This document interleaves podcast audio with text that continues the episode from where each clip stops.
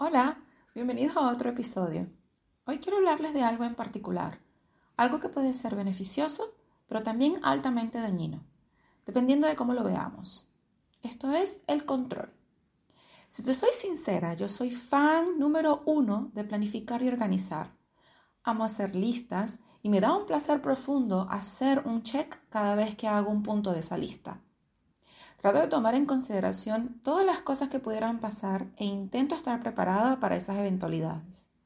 Digamos que no soy una gran admiradora de las sorpresas y veo de reojo los cambios a mi alrededor. Muchas veces este grado de planificación es muy eficiente, me mantiene enfocada y me da una sensación de control. Sin embargo, como la gran mayoría de las cosas, todo se va tornando más oscuro cuando llevamos esta necesidad de control extremo. Cuando tenemos la necesidad de tener todo bajo control, cuando la incertidumbre parece ser nuestra peor pesadilla, cuando pasamos el tiempo planificando, organizando, controlando, adivinando en lugar de tomar decisiones y tomar acciones que nos ayuden a avanzar y de intentar algo diferente, ahí es cuando la cosa se nos complica. Es más, cuando este control lo llevamos aún más allá, y no es solamente con nosotros mismos, que no nos permitimos experimentar nada nuevo.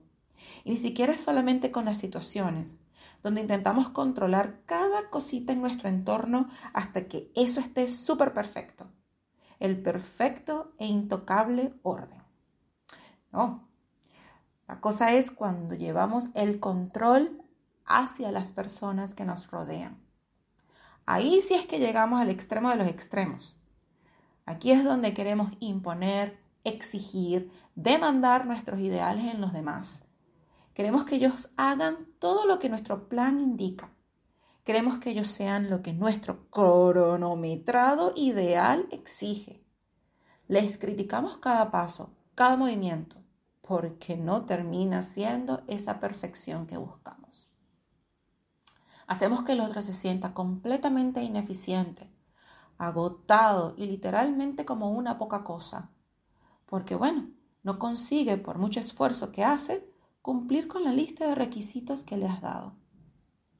Y no es sorpresa que ellos terminen alejándose, porque la verdad es que nadie podrá alcanzar ese nivel de perfección que tu control espera. Ahora, yo no digo que te sueltes y que vivas una vida sin ningún tipo de orden, sin norte, sin planificar un poco, porque ese sería el otro extremo. Nada saludable tampoco, por cierto. Solo digo que trates de dejarle un espacio a lo inevitable, a lo inesperado. De eso también se trata, puesto que la vida no se puede controlar al 100%, y mucho menos alcanzar una perfección. La vida siempre cambia, siempre se transforma, y es imposible saber todas las cartas que te pondrás sobre la mesa. Así que deja que el otro también sea quien es.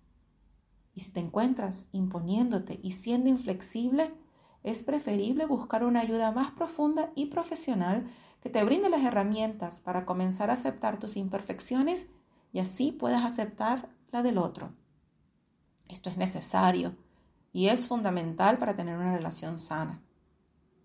Si te ves haciendo listas, llevando un calendario fijo e inmovible de actividades, entonces comienza con pasos pequeños.